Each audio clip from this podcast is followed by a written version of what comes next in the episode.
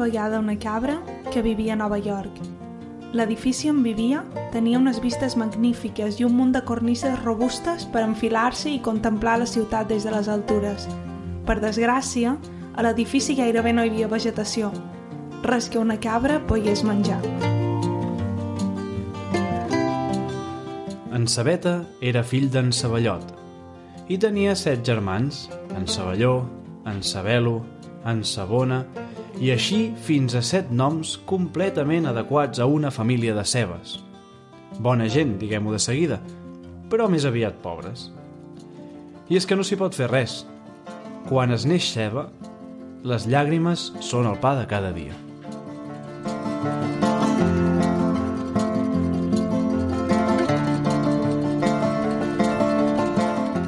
Un, dos, tres. Sigueu benvingudes i benvinguts altra vegada a Tàndem. Comencem aquí un nou programa d'aquest podcast sobre literatura infantil i juvenil i mediació literària. Soc el Guillem, mestre, defensor de les biblioteques escolars i hobbit en potència. I m'acompanya, com sempre, la Marina, editora, lectora empadreïda i motivada de la vida. Hola, Marina! Ben tornada, com estàs? Hola, Guillem, com estàs? Molt bé, molt bé, jo estic molt bé. Jo, de final de curs, ja, això, ja... Que s'acabi, que s'acabi ràpid. Nah, estic content, estic content, però... Clar, però vacances sempre sempre s'agraeixen, i més en un curs que m'imagino que ha estat uh, bastant estressant. Mm, Sí, una miqueta, una miqueta només. No ens podem queixar, que ha anat prou bé, tot plegat. Jo vull avisar, abans de res ja vareu veure l'anterior programa que estàvem fins, els dos, um, que en aquest uh, serà una miqueta el mateix, però, Sí. però vos prometem que tornarem a ser serioses el 2021, que és el primer, el primer programa. Ja torna a ser una entrevista així, d'aquestes, amb, un, amb una convidada um, que crec que us interessarà molt escoltar, però ja està, és el darrer, el darrer sacrifici que feis, escoltar-nos a nosaltres dos fent les nostres tonteries. Podríem dir que ens hem donat un, un mes de marge, no?, aquest desembre, com a, Exacte. com a tranquil·litat. Eh, Sí, necessitaven treure aquesta energia per qualque banda. Um, avui és un programa important perquè li vaig... Um, vaig aconseguir convèncer en Guillem, ja sabeu que um, ens ha dit que vol fer un, un directe d'Instagram. Algun dia. Algun dia. Algun dia. I, I no només això, sinó que s'ha deixat enredar per fer un book tag. Així, com, com si fóssim youtubers, saps? No sabia ni què era. Així que farem el famós book tag de finals d'any, que permet repassar una mica les trajectòries um, lectores durant l'any. També començaré el Guillem perquè se faci una llista de lectures que va fent durant l'any, perquè li ha costat la vida fer això. Sí, anava a dir, no sé vosaltres, però eh, no sé, hi ha, hi ha gent com la Marina molt ordenada que s'apunta als llibres que llegeix. Sí. Jo no ho he fet mai. I llavors, clar, ara posa't a pensar el que vas llegir al gener de l'any passat. Jo no me'n recordava.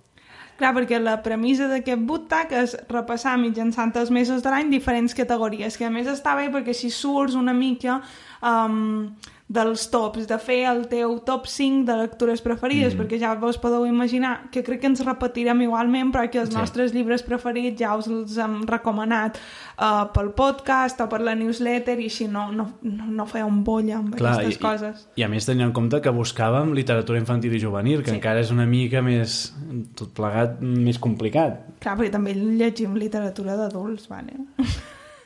Alguns menys que altres. Però veus, tu, tu llegeixes molta teoria. això clar. sí, això sí.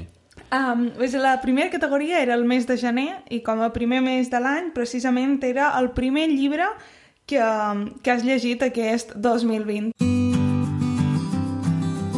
Guillem, quin va ser el teu primer llibre? A més el recordo molt bé, perquè el vaig comprar i curiosament em va arribar molt ràpid. Mira, aquest sí que el recordava, veus? altres no, però aquest... Eh, I el primer va ser un pseudo, una pseudoteoria, un de pseudoteoria, que és el, un dels que ja vaig dir a l'últim programa, juraria, que és el de 99 invitacions a la lectura. Exacte. Eh, del grup de treball recensat de Passió per la Lectura, que coordina el Jaume Centelles. Eh, quan va sortir, crec que va sortir el desembre del 2019, a mi em va interessar molt, i, i vaig decidir comprar-lo i va arribar. Uh, me'l vaig llegir molt ràpid, perquè en veritat són coses molt... Són activitats, no hi ha més, són activitats explicades de llibres. Sí. I, bueno, per agafar idees, ja ho vaig dir l'altre dia, però bueno, per agafar idees, per veure com poder, a banda de llegir el llibre, què fer-ne, si és que em vols fer alguna altra cosa, que pot ser només fer un debat, eh, o qualsevol altra cosa, però tenir idees de què pot fer una persona amb un llibre i amb un grup d'infants, doncs és fantàstic i a mi em va servir molt, o sigui, va ser un bon inici. I tu creus, Guillem, que a més de donar-te idees concretes, creus que aquest llibre és recomanable per, per si algú potser no vol fer aquestes activitats, però com despertar la creativitat de, de Clar, les, sí. la quantitat de coses que es poden fer en un llibre, Ta, no? Tècnicament he de dir que no n'he fet cap de les que Vale. hi ha allà. Al revés, exacte. Jo crec que és més per veure quin tipus de cosa puc fer Vale. amb un llibre. I després enfrontar-te amb el llibre que tu tens davant i què fer no? amb ell. I a més a més m'agrada perquè està dividit en tipus d'activitats, o sigui, activitats més artístiques, activitats més mm, d'aprofundir en el text, activitat més de continuar o d'expandir aquest text, activitat d'intertextualitat... Bueno, és a dir, que ho situen eh, per tipus d'activitat a banda de... I això està molt, això està molt bé. Clar, perquè en realitat quan tu has de dissenyar una, una activitat, primer de tot has de demanar què Mm. vols, perquè la majoria de llibres, si són bons, hi pot treure suc per Clar. diverses coses diferents. També Que m'ha servit per, per la newsletter de Tàndem, per no Clar. fer, clar, per no, fer, per no recomanar sempre un tipus d'activitat concreta, que, jo sé, que sempre sigui de fer una creació artística. Ah, és molt fàcil, bueno, molt fàcil. A mi, a mi sempre es m'acudeixen alguna d'aquestes, però... Clar, és fàcil caure en aquest tipus de recursos Ah, sempre, clar. I llavors buscar, eh, tenir en compte que això, la tipologia d'activitats que hi poden haver, et permet pues, ser molt més creatiu i Clar. arribar a diferents àmbits eh, amb la teva feina, i això és molt xulo. Que bé. Que, per cert, Rosa Sensat ho ha tornat a fer, perquè ara ha tret un de les, com, com en diuen, de, bueno, tenen un grup d'àvies que, que, con- que expliquen Ah, sí? contes, no sé què, i n'han tret ara un que em sembla que serà el primer que llegiré el 2021, o sigui... eh, Clar, la història se repite. Però bé, no. M'agrada. Jo vaig començar, he hagut de fer una, una mica de trampes, perquè la meva primera lectura de 2020, en realitat, um, van ser coses per l'editorial, perquè per Nadal aprofites molt. I no l'he volgut dir, perquè m'ha encantat, el, crec que de l'Ix és el millor que he llegit aquest any, però perquè tinc l'esperança de que no s'acabi aquest 2021 sense que vosaltres el pugueu llegir en català. No me creuar els dits, així que no faré spoiler a la No ens ho diràs? No, no, no, no Oh, perquè, perquè mai se sap. Imagina que ara ho dic i després no, no, no se pot. Que en el món de l'edició mai se sap. Us quedaven les ganes, i jo també. Però um, mirant a la llista, el meu primer llibre de l'Ix, i és una mica complicat um, catalogar-lo com a tal, és El vigilant en el camp de Segol de Salinger. Una novetat. Sí, exacte. Perquè, a més, um, el que va ser un dels llibres que, um, que l'Eugènia Brogi, quan va crear l'altre editorial, tenia com, com dins el cap. Mm -hmm. I, um, i no sé, va, va ser entre... No pot ser que me dediqui a la literatura juvenil i no hagi llegit aquest llibre, Ja. i, i també per pròpia afinitat amb l'editorial on estic, de, de saber de quin punt literari partíem. I, mm, I a més enguany ha estat a partir d'aquest llibre de Salinger sí que he vist que he llegit com a moltes històries d'adolescents, a més n'hi va haver unes quantes que van venir com a molt seguides en els primers mesos, fins i tot um, després de Salinger, just després de Salinger vaig llegir un llibre del Cameron que era Algun dia aquest dolor et servirà que són dos llibres que funcionen superbé plegats. El de Salinger eh, és més antic, però, mm, però no sé, crec que és una història de... no sé, és com la història d'adolescents per, per antonomàcia, no? Aquest adolescent outsider que, um, que renega, renega del món on, on ha de viure i de totes les normes que imperen. Però um, va ser una lectura que m'ha agradat, que jo crec que és un d'aquells llibres que generen posicions oposades de oh, t'encanta, o... Sí, i a més jo diria que és un llibre que a vegades s'ha fet llegir a ESO o a batxillerat. De fet, jo diria que si, si no vaig llegir pràcticament, eh, també provoca aquest fet, no?, que pot agradar molt o al contrari, Clar. o avorrir-la Jo, a jo crec que sí, a més que va canviant molt. Una amiga meva, que és un llibre que li agrada molt, diu també depèn de quina edat el llegeixes. Mhm. um, uh, diu, jo me'l vaig llegir quan era adolescent això a l'institut i diu, i el vaig rebutjar totalment, supos que perquè m'hi emmirallava i era com, jo això no vull que m'ho diguis. Després Mhm. me'l vaig llegir amb 20 anys i sentia com adorabilitat per aquest personatge. Clar, és d'aquests llibres que, bueno, com, com totes les apostes arriscades, que hi entres o, o no hi entres per res. Mm, està bé, per, per començar l'any va estar bé, no? Exacte. Què, febrer o què? Sí, entrant dins del mes de febrer, com que és el mes més curt, efectivament és el llibre més curt que t'has llegit aquest any. Um, aquí ho tenim complicat, jo crec que, Sí. perquè um, dins el món de l'Alix pots caure dins, dins els àlbums.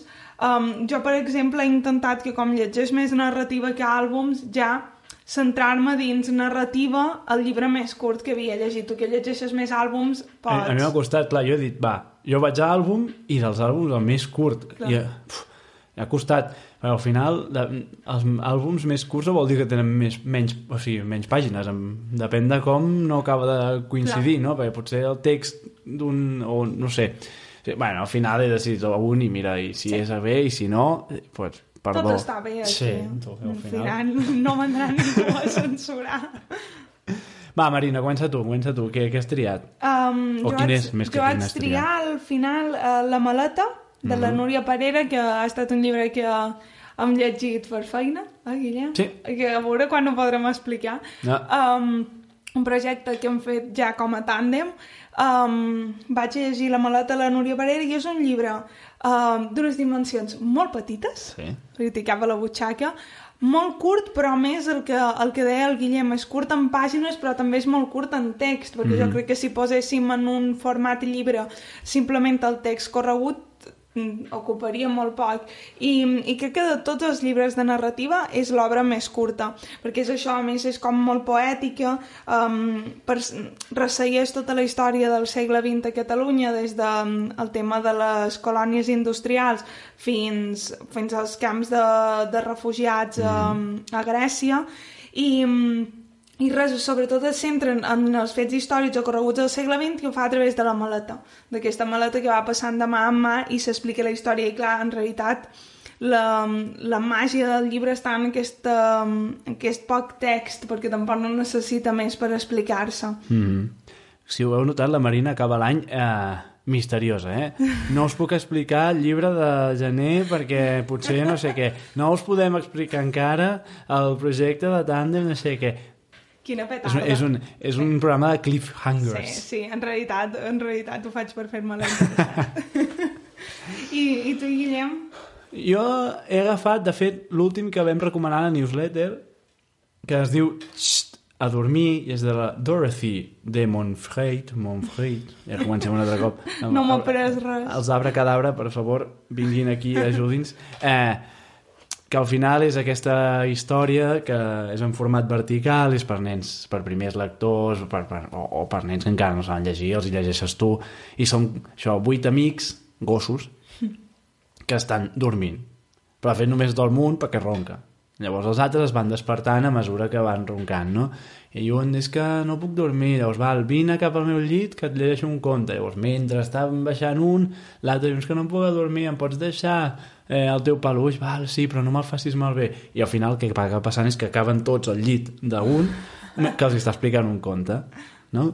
I fa molta gràcia no? perquè el format que és allargat dona aquest espai a, les, a les lliteres de fet l'espai és sempre el mateix llavors són els personatges que es van movent amb bafaradetes molt petites i és molt àgil de llegir sí que és veritat que l'Emma Bosch de fet l'havia mm, havia fet una crítica diria a Faristol i parlava, ella que en sap molt d'aquestes coses clar, jo això, quan m'ho diuen m'hi fixo i dic, ostres, és veritat que sí que hi ha un, a la il·lustració eh, es veu molt el, el camí de la il·luminació de nit a dia, o sigui que va Que fent xulo. molt mica en mica aquest fer-se de dia.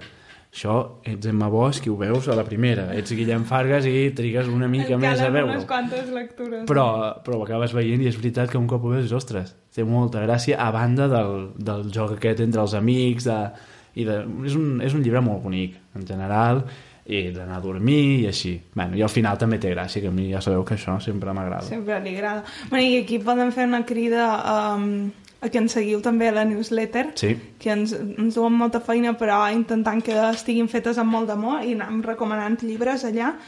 Um, El puc dir jo ara? Va, va, va. sí, Va, va, va. És que em fa il·lusió. endavant. Eh, anem a març.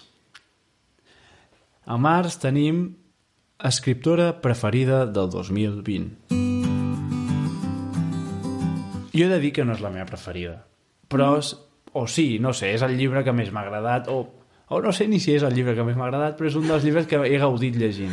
Vale. Perquè a vegades no, no vol dir que sigui el millor, no? Ja. Un llibre que llegeixes i que gaudeixes no té per què ser el millor. Bueno, a, vegades, a mi això m'ha passat més d'una vegada.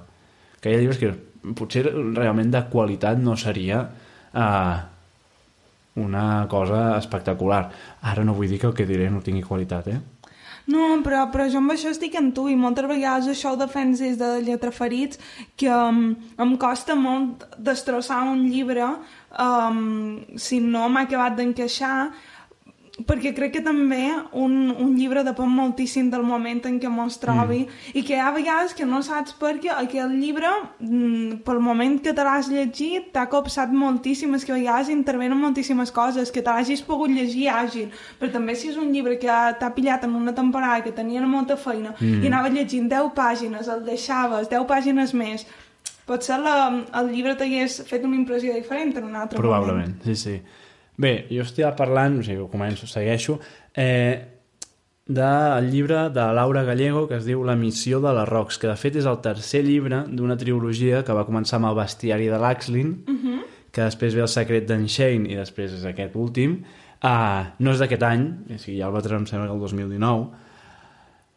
Um, els que ens agrada la fantasia crec que hi ha un, un fenomen, i si no hi és me l'invento, em, que és que quan fan trilogies o, o, o més, perquè després ja eh, acostuma a passar que el primer és boníssim Ja. i després a mesura que va passant la cosa no... veus que l'autor o l'autora no sap com acabar-ho això Ja.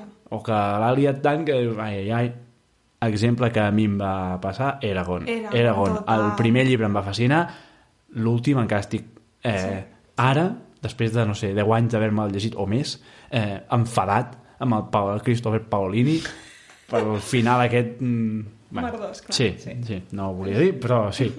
En canvi, trobo que la Laura Gallego sí que ha sabut acabar bé aquesta trilogia.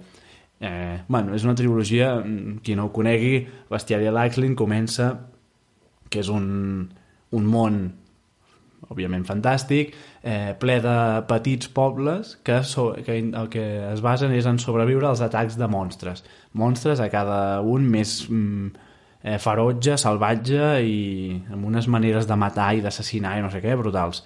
Eh, mm, és juvenil, però té mm, certa força i es carrega personatges sense cap mena de pietat i hi ha, bueno, té, té molta gràcia fins i tot per adults, eh?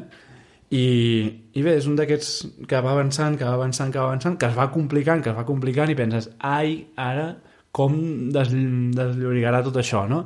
I trobo que, mm, almenys a mi, em va convèncer al final. Que em va convèncer. I llavors, clar, eh, en un friqui de la fantasia com jo, que un, una trilogia fantàstica que et va agradar molt al principi i acabi bé, uh, et dona una satisfacció bastant important. Jo la meva escriptora preferida del 2020 he de confessar que al, al final l'he acabat escollint uh, per eliminació. Ah, perquè he llegit um, per primera vegada un munt d'autores que m'han encantat així que el que vaig fer va ser intentar pensar les altres categories Sí. i intentar encabir aquí una, una autora. I al final ha estat la Shirley Jackson que no sé si és una mica trampa no m'enrotllaré xerrant del llibre perquè la prestatgeria que vàrem fer eh, per Sant Jordi. Mm -hmm. diria que era per Sant Jordi, ja, ja la vaig recomanar, per tant, no, no vos avorriré amb això, però la vaig descobrir, amb, sempre hem viscut en el castell, i, i aquest diríem que és com el llibre que ens vincula més amb la temàtica del, del podcast, perquè després ella té el de la maledicció de Hill House, que no, no crec que es pugui considerar juvenil, um, que Netflix se'l va carregar amb aquella sèrie que no té res a veure, i després té una sèrie de contes, el més famós és el de la loteria, però és això, és una, és una escriptora brutal, té una capacitat per crear aquesta aura de misteri, aquest tètric, que és això, és una mica trampa, perquè el de sempre han viscut en el castell, jo crec que sí que pot funcionar per joves, els altres no tant, però per això ha estat un descobriment d'aquestes que dius, seguiré llegint, si no fos tan cagueta, um, però intentaré seguir llegint les coses que ha escrit. Jo crec que això és, és interessantíssim, el, el intentar, no sé, com a, com a recomanació o com a joc, o no mm. sé. O sigui, als meus alumnes els dic de tant en tant, intenteu que cada any conèixer això, un, bueno, si en són més d'un, millor, sí. però un autor un escriptor una escriptora que no, conegueu, que no coneixeu abans, o sigui, agafeu un llibre de que no sabeu qui l'ha escrit, home, suposo que tu ja tenia alguna referència, però trobar nous... Mm, això, nous mons, noves maneres d'escriure, noves maneres de pensar, no... és super interessant, però crec que tendim, acostumem a això, no? A dir, aquest el conec, m'agrada, me'n vaig cap a allò que m'agraden, els nens i nenes fan el mateix. Això és així, bé. és com que sé que m'agrada, me'n vaig cap a aquesta persona. Doncs intentar tant tant sortir d'aquí, no? I anar a buscar no tinc ni idea d'aquesta persona i fer bons descobriments com, com és el cas, doncs crec que és una cosa interessant, no? Sí, amb això estic d'acord. De fet, jo som conscient que tampoc no som una lectora normal en el sentit de que hi ha moltes coses que les llegeix per feina, mm -hmm. per, per les diferents coses que faig, i això també fa que per força, t'agradi o no, hagis de sortir de la teva zona de confort. Mm -hmm. Per exemple, m'encanta uh, la novel·la del segle XIX i reconec que no en llegeix tanta perquè he de fer allò que novetats, però si, si tingués una feina que no depengués per res de la lectura, però probablement estaria molt més en, encasillar i això jo crec que l'indústria ho sap i se n'aprofita. El famós cas de Jerónimo Stilton o les sèries aquestes eternes és d'això, pel nen i pel, per la família que ha de comprar els llibres és molt més fàcil sempre anar a tirar, comprar la tirallonga aquella que anar a una llibreria i cercar recomanació o tu mhm. cercar-te una mica la vida i crec que um, crec que ja es pot sortir malament, perquè te pots trobar llibres Totalment. que són un xurro, però la majoria de vegades um, te permet descobrir coses um, realment al·lucinants. Com a proposta de tàndem, doncs aquí la teniu. Exacte. Uh... Vas fer abril també, que te veig ja... Va, sí, sí, anem a abril. Som així de xulos i en el book tag que, que vam agafar eh, deia millor llibre infantil del 2020. Exacte. Nosaltres vam dir, sí, home. sí, home, eh, ni en broma farem aquesta.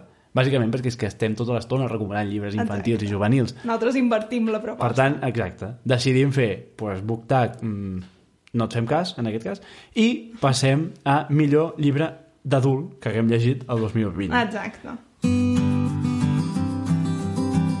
D'adult? Bueno, sí, sí, d'adult, d'adult. Sí. A vegades això és una mica relatiu. Però sí, o sigui, hem canviat la proposta i ho hem fet així. Eh, Marina, fes... No, sí, tu, tu en saps més d'aquestes coses d'adults. Um, val, tornem a fer trampa. M'ha costat moltíssim. Escolta, um... estàs fent moltes trampes, eh, Marina? No, no m'agrada això. Quan vam, pre quan vam preparar el programa, això no hi era. Eh, total, uh, però... Uh, bé, si voleu saber quines són les meves millors lectures d'aquest any i de l'any passat, són els llibres que vos recomana la newsletter d'adults. O sigui, com només fem una recomanació per categoria al mes, allà mm. ja hi va la crem de la crem. Però Um, faig trampes perquè recomanaré Expiació de Liam McEwan i és relectura. Ja va ser un dels meus llibres preferits en el seu moment, però hem, hem treballat aquest llibre a la casa Elizalde, el vaig haver de tornar a llegir, i és que és un llibre espectacular, sincerament. És, és un llibre que um, la trama és trepidant, ho té tot. Té, té una part de... Um, no sé què component, aquest ritme de thriller, té una part de novel·la històrica, a més està molt ben escrit, és com una caixa de nines molt metaliterari. Um, crec que pot ser un molt bon llibre pont entre un, un lector que està més acostumat a llegir per trames, o sigui que necessita una trama molt clara i un llibre que enganxi, però també aquell lector que és exigent i que va cercant que la forma el convenci i, i jugui una mica amb el seu cap, no? que el desconcerti que s'hagi de fer preguntes és, és un llibràs. I ja està, i volia tenir que el meu espai per, per xerrar d'ell. Bé, ja heu començat, en sap molt d'aquestes coses. Que quan es posa a parlar de veritat, escolta'm, fantàstic això. De veritat, que és que no xer de veritat, realment, Guilleu. Vale, Te toca, quin llibre sí. és el millor llibre d'adults que has llegit en guany? Tu també fas estampes aquí, eh? Sí, ho he vist. eh, sí, perquè de fet és d'adults, però és d'adults eh, de cara a nens, o sigui, imagina't. Eh, en fi, el llibre es diu Més contes, per favor.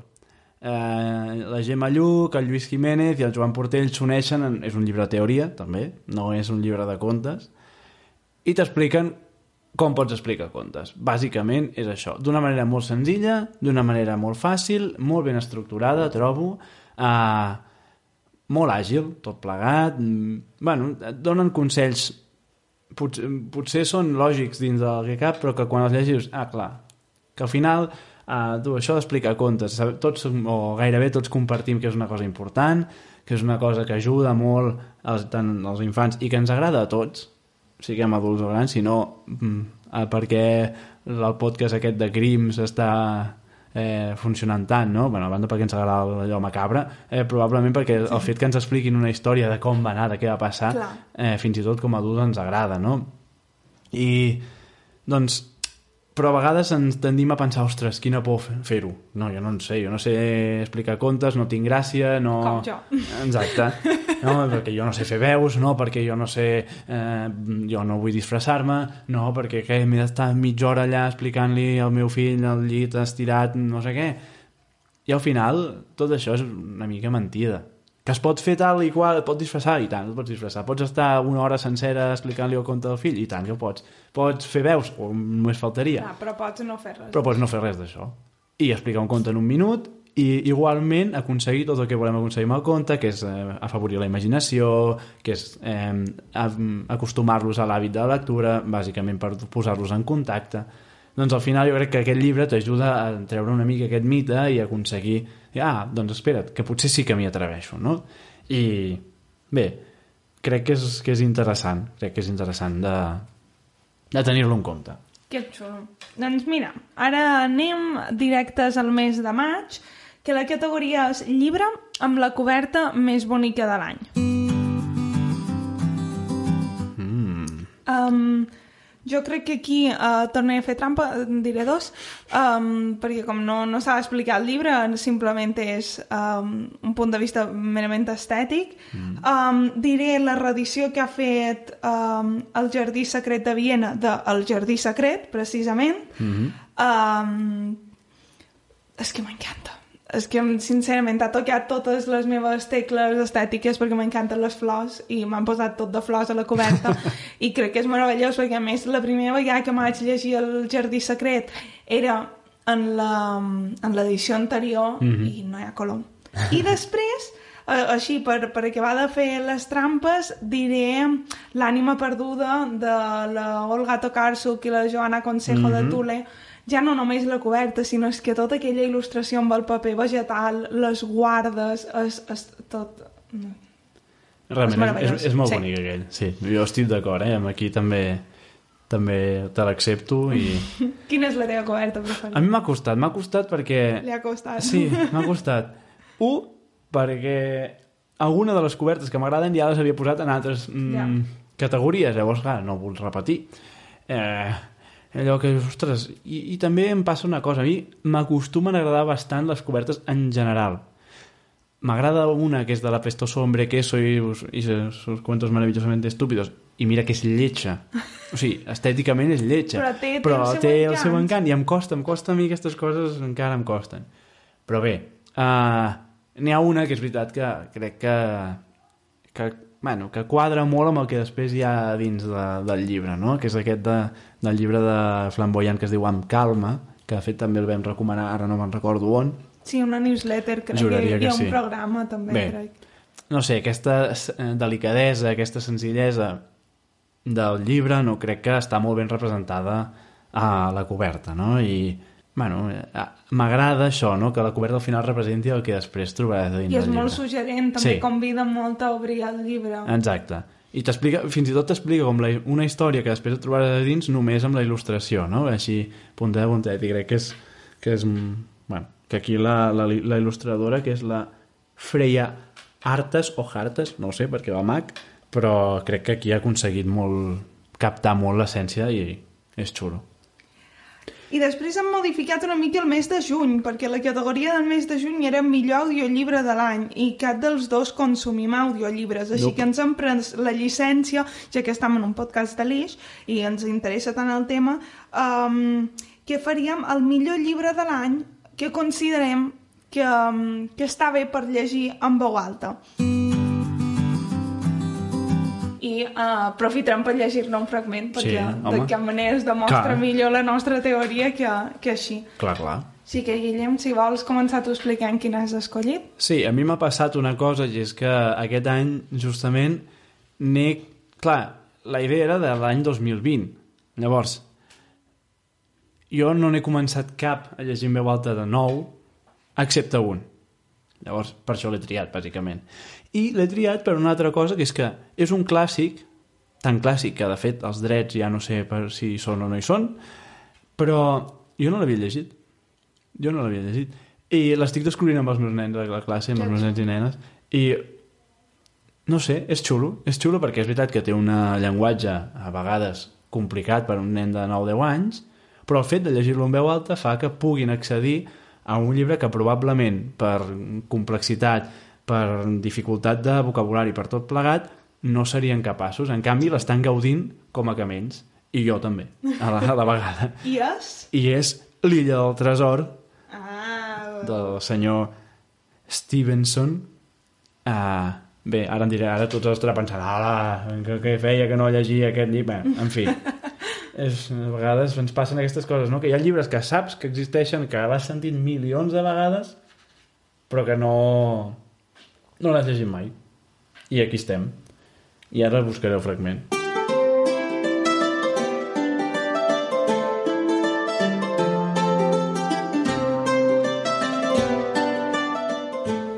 Doncs llegiré un fragment que és just el fragment en què arriba, o sigui, és l'inici del llibre, que arriba el capità a, a la fonda, a la taverna, on hi ha en Jim Hopkins i la seva mare. I diu així. El recordo encara com si fos ahir. Aparegué pesadament al llindar d'entrada i rere seu un carretó, carregat amb el seu cofre mariner. Era un home gegantí, fort i bronzejat pel sol. La cua del, que, del cabell li queia fins l'esquena. Tenia les mans clivellades, plenes de cicatrius i amb les ungles irregulars i negres. A la galta, el cop de sabre li havia deixat una ferida blanquinosa i repugnant. Recordo que tot mirant la cala xiulava baixet. I després es posà a entonar la vella cançó marinera que tan sovint li havia de sentir. Quinze són que volen el cofre del mort, quinze són, ho, ho, ho, i una ampolla de rom. La veu li ressonava tan ronca que semblava el cruixir gemegós de les barres d'un vaixell. Després trucà a la porta amb una mena de parpal que duia. En aparèixer, el meu pare li demanà, li demanà a crits un got de rom. Begué a poc a poc, com ho fan els tastavins, assaborint el líquid amb els llavis, sense deixar de mirar els penya-segats de la costa i la mostra de la posada.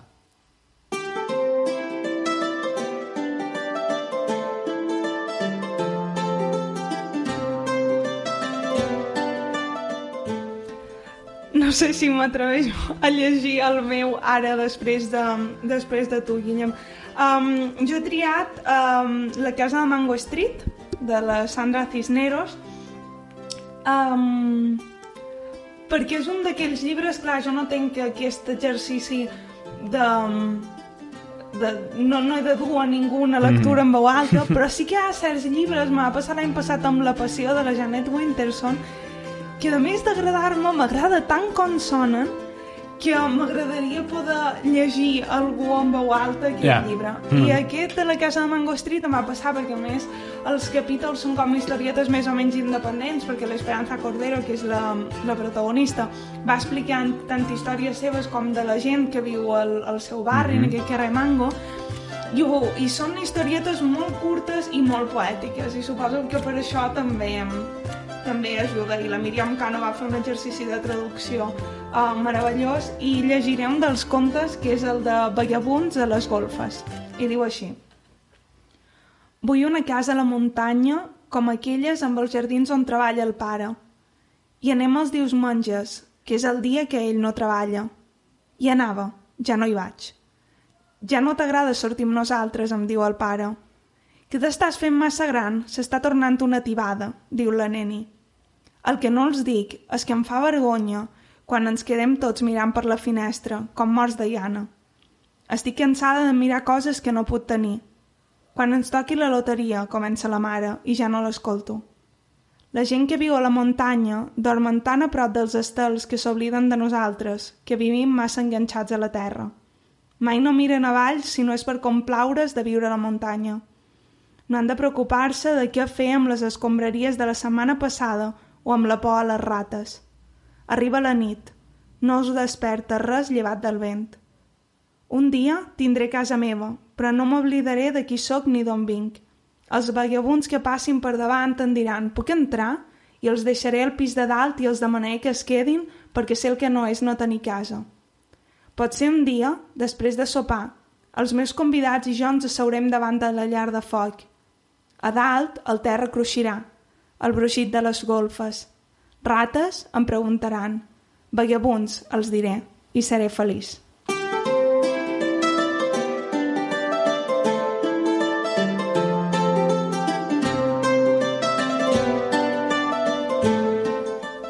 Preciós. No sé, per... veus? El que parlàvem d'abans, no sé per què, dius que no en saps. Fantàstic, superbé. Moltes gràcies. No, fi... perquè al final es- estils diferents, però les dues expliquen un conte, sí o no? Sí, a veure, també hi ha Ah. llibres que no necessites més artifici que això, eh? Um, I amb això ja hem arribat a, Sí, a, a a la meitat de meitat. l'any. sí, fem una pausa publicitària. Que no sentirà publicitat, però no passa res.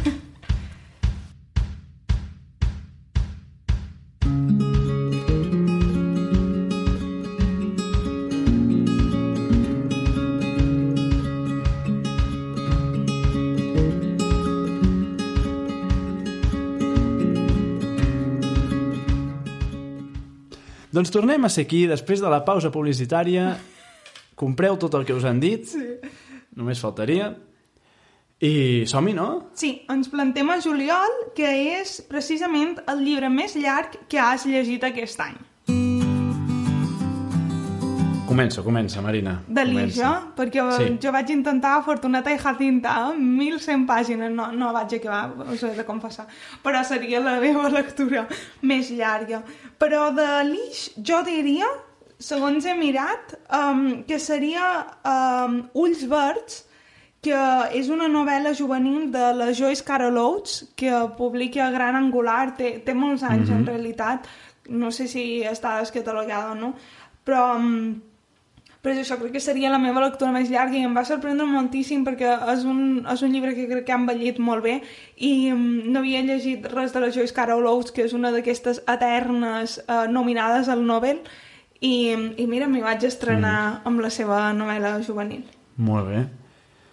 I en el meu cas, és que se m'ha allargat molt. A banda de que és llarg, és que se m'ha allargat molt. I no és que no m'hagi agradat, però saps allò que parlàvem abans de que l'enganxes en un moment en què no el pots anar seguint? Doncs jo diria que des del mes d'abril fins a mes de novembre me l'he estat llegint. Ja. Eh, I torno a repetir, m'ha agradat, però crec que m'hagués agradat més si hagués tingut el, el moment de llegir-me'l amb més... Mm, Sí, això passa Freqüència, molt. eh? Quan saps que un llibre, si l'haguessis llegit més seguit... Uh... Eh, perquè bé, és Corazón de tinta, de la Cornelia Funke, eh, bueno, és, és famós, és, tothom el coneix, han fet pel·lícules i el que tu vulguis, no me l'havia llegit i, i bé, a veure, són 608 pàgines i curtet no seria. Però, mm, bueno, eh, el recomano, eh? vull dir que està molt bé, però si podeu tenir el moment de llegir-lo, millor, perquè si no es fa llarg. Es, eh, estic totalment d'acord, perquè la veritat, uh, fins i tot una vegada um, vaig llegir una ressenya a Goodreads de Sempre han viscut en el castell d'una noia que deia que el va deixar massa temps Mm. uh, durant la lectura i que li donava la sensació que era per culpa d'això que no li havia acabat de lliscar bé. I en canvi, el de Sempre han viscut en el castell me'l vaig llegir durant el confinament que tenia tot el temps del món i me'l vaig llegir en 24 hores. O sigui, me vaig Ja. asseure un dia, me vaig posar a llegir, me va enganxar, vaig seguir i som conscient de que això va anar molt a favor de la novel·la. Que, mm. I quan vaig llegir aquella opinió vaig dir és que els temps de lectura són tan importants, hi ha llibres per assaborir lentament i hi ha llibres que te destrossa bastant el moment perquè cada vegada és com haver de tornar a connectar Sí. sí. amb aquest llibre. Cornèlia, juro tornar-me-la a llegir un dia més seguit, perquè crec que ets una d'aquestes autores que m'han d'agradar per temàtica, per manera, Clar, per tot, teva, clar. i, i, i m'ha agradat, però crec que m'ha d'agradar més encara. Ai, mira, precisament ens ha quedat superlligat perquè el mes d'agost és llibre que vares llegir molt ràpidament aquest Òbviament, any. el mes d'agost sempre passa molt ràpid. Sí. um, doncs mira... Pots començar tu, Doncs si mira, vols. i a més a més, és que curiosament me'l vaig llegir el mes d'agost. O sigui, va, va, va, va tenim, clavat amb tenim això. molt de temps. Sí, sí. Uh, I me'l vaig llegir molt ràpid. Molt ràpid perquè m'agrada molt. Gramàtica de la fantasia, Gianni Rodari. Tampoc és una novetat, òbviament. És veritat que l'han reeditat ara... No recordo qui, la Però veritat. no passa res, no passa res. Aquí són lectures que hagués fet Ah, durant exacte. aquest any. Uh, per aquella gent que vulgui una mica... També és una mica teoria, és veritat. Però per aquelles persones que vulguin eh, saber com es poden inventar un conte, com poden fer que els mestres que vulguin fer que els seus nens i nenes siguin més creatius a l'hora d'escriure. Eh, tot això, agafeu-ho, agafeu-lo i a partir del que us diu ell, endavant. No sé, jo amb el binomi fantàstic que, va, que explica a les primeres pàgines ja em vaig quedar... O sigui, al final, per, per explicar un conte, què necessites? Pues unir dues coses que potser no tenen cap mena de lligam i a partir d'aquí el teu cap comença a funcionar. O sigui, com lligaries pom de porta amb estel fugaç? Doncs endavant. pues a partir d'aquí en tira pelante i ja tens una història fantàstica que pot eh, tenir mil i una coses diferents que ella et va explicant no? Eh, tots sabem que Gianni Rodari és un gran mestre de la fantasia més fantasiosa per dir-ho així eh? més que, i crec que bé, és, és molt xulo com a educador crec que, i com a pare i mare que si vols això, no? El que dèiem, no? que pots explicar els contes que coneixes o inventar-te'n un. Cal que me'ls inventi? No, però pots fer-ho. I si ho vols fer, això és un bon, un bon exemple. Doncs el meu també és de teoria. De fet, el de Sempre han viscut en el castell podria haver estat una Mhm. opció, però a més, um, saps aquells moments en què entres, jo crec que estic immersa en una crisi lectora ara mateix, de això, tens tanta feina i tens tantes coses que mai trobes el moment per Sí. asseure't molt de temps a llegir i la teva ment està dispersa, Sí, sí. doncs durant el confinament em va passar tot el contrari. Mira que era un moment com per estar preocupada, però era com els llibres són el meu refugi Mhm. i vaig agafar com aquesta la dinàmica de m'interessa llegir-me un llibre, doncs m'assec i no atur fins a Ja. yeah. acabat de llegir. I, mm, I crec que havíem de xerrar de lectura en veu alta, crec que era per aquest programa, i vaig dir, com pot ser que no vaig llegir, llegir com una novel·la del PENAC que parla d'això, de lectura en veu alta a classe... Me'l vaig agafar un matí i fins a migdia vaig estar allà asseguda i me'l vaig acabar. I diria que és una de les que m'he llegit més, més àgilment aquest any. Aquesta sensació de connectar amb el llibre i de, i de no parar és xula, eh? És molt xula. I a més a més, quan...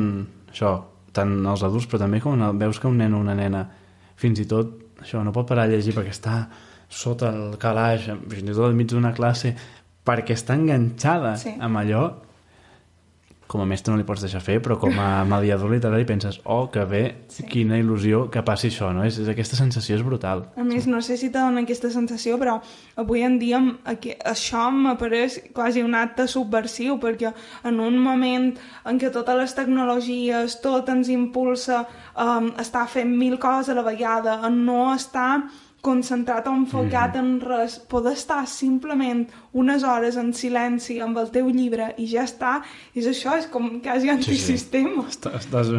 sí, realment, sí. sí, sí. Um, el mes de setembre era mm, un llibre d'un autor nacional que hem llegit aquest any. Mm -hmm. Així que, Guillem, quin ha estat el teu, el teu autor? Mira, aquest sí que és un dels llibres que si hagués de dir top de l'any, jo el posava allà, eh? La platja dels inútils. Gran llibre. Àlex Noguer, la Bea Enríquez, crec que es diu la il·lustradora. Em sembla, em sembla un molt, molt, molt bon llibre. Molt bon llibre. Molt ben fet, molt ben editat, que, ja ho vaig dir quan el vaig recomanar. Sí. Uh, un gust, un gust llegir-lo. O sigui, per mi ha sigut... A més, me- me'l va regalar una mare de l'escola. Uh, crec que no li puc agrair gaire, les, perquè és que, a més, també és veritat que es llegeix ràpid, eh? també podria anar bastant uh, més ràpidament de l'any.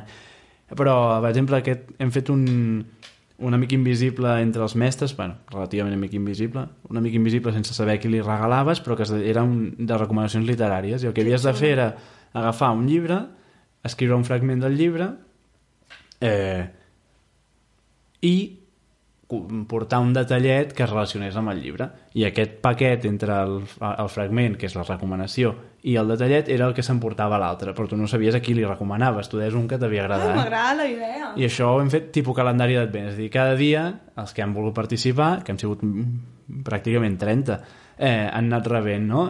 I el meu llibre recomanat va ser aquest, La platja dels inútils. És que a més em sé la primera frase del llibre de memòria. Eh? Em dic Sofia, tinc 11 anys i mig, i quan sigui gran vull ser inútil. Clar, és que magistral. Crec que és brutal. I per això. Um, doncs mira, un llibre d'una autora, en aquest cas, nacional, és La Duna, de la Muriel Villanueva, Mm -hmm. que també un altre desastre, no he llegit encara aquest llibre, i, mm, i de fet va ser arrel del Premi Llibreter i un cicle de mediadors que va fer la Paula Jarrín de Dunes, um, que vaig dir, ai, no vull llegir-me Dunes, encara que sempre presenten el llibre com bastant independent de la primera part, Sí. però vaig començar a llegir-me d'una i, i res, ja no, no afegiré res nou perquè aquest llibre ja se n'ha xerrat moltíssim, però crec que és d'aquests llibres molt especials que, ha, que tracten temes, temes diferents i ben tractats. Això no és un llibre per xerrar de certs temes, sinó que és, és literatura. I, I és això, no em faré més pesada. És curiós, no? Duna, platja... Sí. Té Exacte, seva- li, li pega, li pega. Va, anem a octubre. Anem a passar por una mica. Sí. Un llibre de terror que hagis llegit aquest any. Un llibre de terror. Una altra vegada podria ser dir la Shirley Jackson. Ja t'he dit que no, no som gran consumidor de llibres de terror perquè després no, no, no puc dormir. Confesso que jo tampoc gaire. Sí, jo no podia veure ni el detectiu Conan quan era petita, imagina't, aquest és el nivell. Però diria Thornhill, de la Pam Smith, Mhm. que és aquesta mig... mm, Sí, com novel·la gràfica, perquè està explicat en dues temporalitats. Una temporalitat està expressada um, amb text i l'altra temporalitat és només imatge i les dues realitats es van conformant fins a un final que... um, no sé, a dia d'avui si l'he entès o no.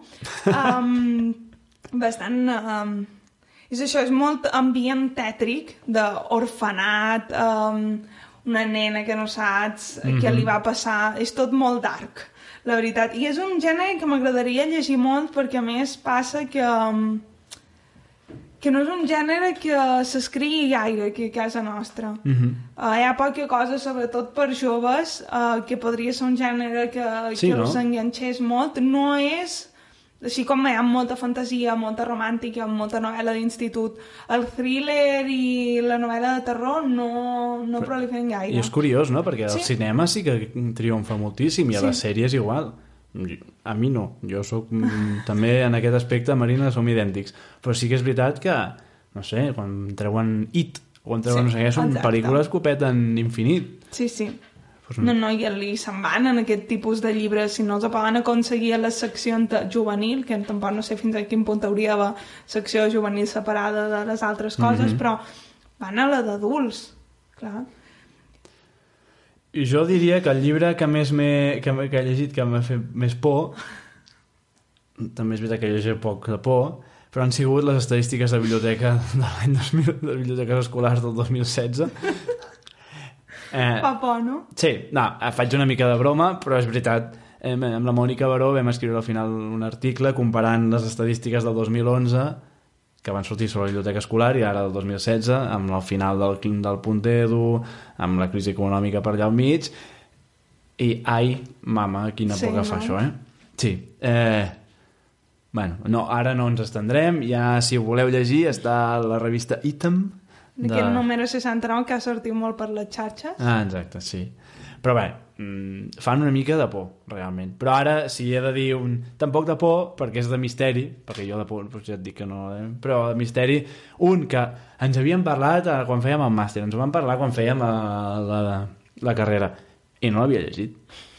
Me l'havia mirat, sabia que era un referent al tema d'intertextualitat, d'agafar eh, altres contes i portar-los al còmic, que hi havia gent que feia projectes amb ell. Jo no l'havia llegit i crec que és molt bo, que és el de casos cèlebres del detectiu John Chatterton, del Ivan Pomoux. Pomou, Pomeux, Pomou... Bueno, doncs això, eh, un detectiu gat, format còmic, i que entra no, en, i que té diversos casos que els vas veient que són casos coneguts per tothom, diguéssim.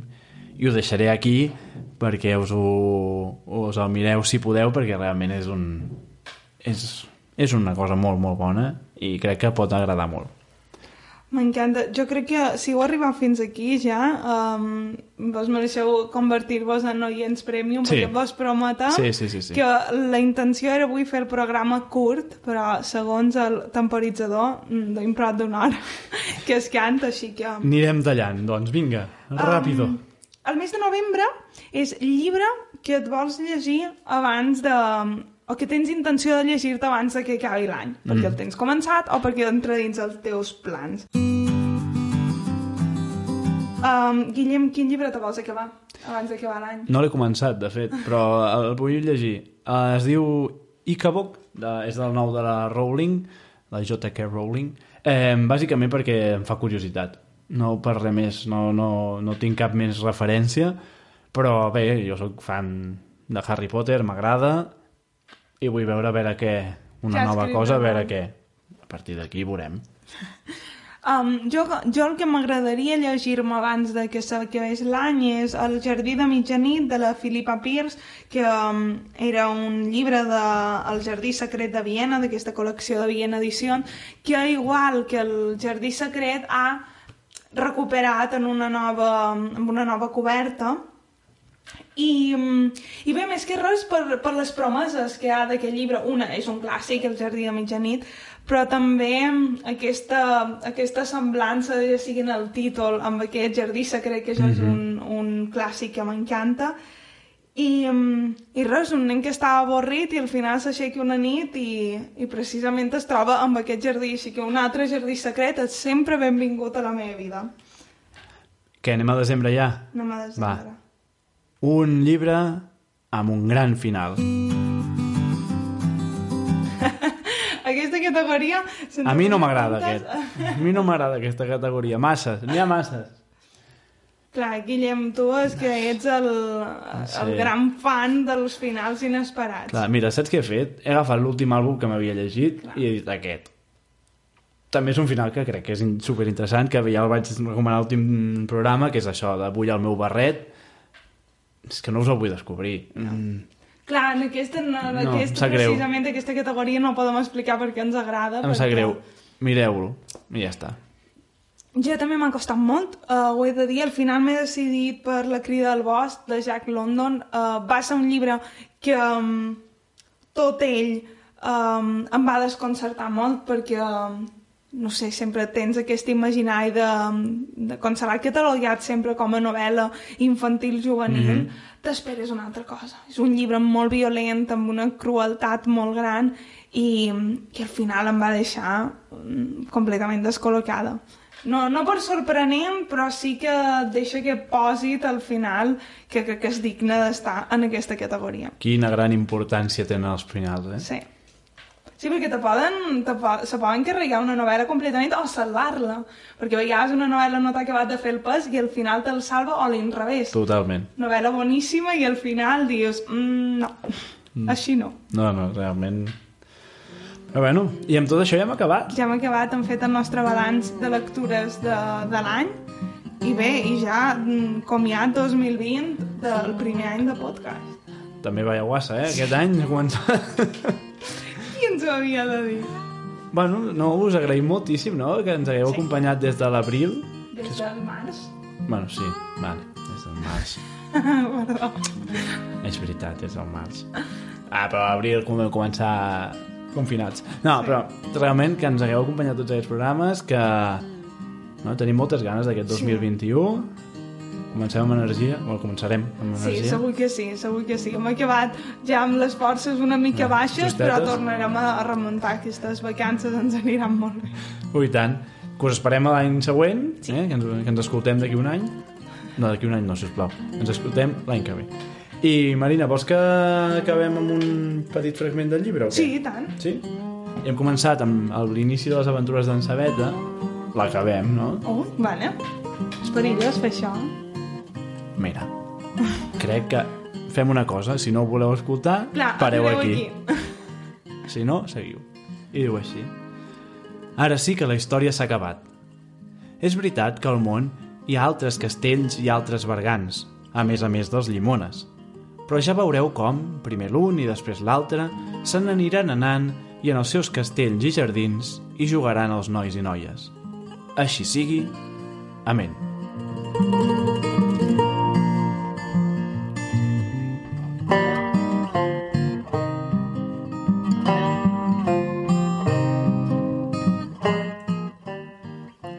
Fins aquí el programa d'avui. Però recorda que tens totes les notes d'aquest podcast amb els llibres citats i tota la informació del que hem parlat avui a lletraferits.cat, a l'apartat de podcast. Ens trobaràs també a Instagram i a Twitter com Tandem League i ja sabeu que ens encanta conversar. I si el programa se't queda curt, et pots subscriure a la newsletter. Cada mes rebràs una carta amb més recomanacions i contingut relacionat amb la mediació literària i la LIX. Som na Marina Llompart i en Guillem Fargas i si t'ha agradat aquest episodi, recomana'l o subscriu-te. També ens pot deixar un comentari o fins i tot una valoració. Gràcies a totes les persones que ens feu arribar una miqueta més lluny.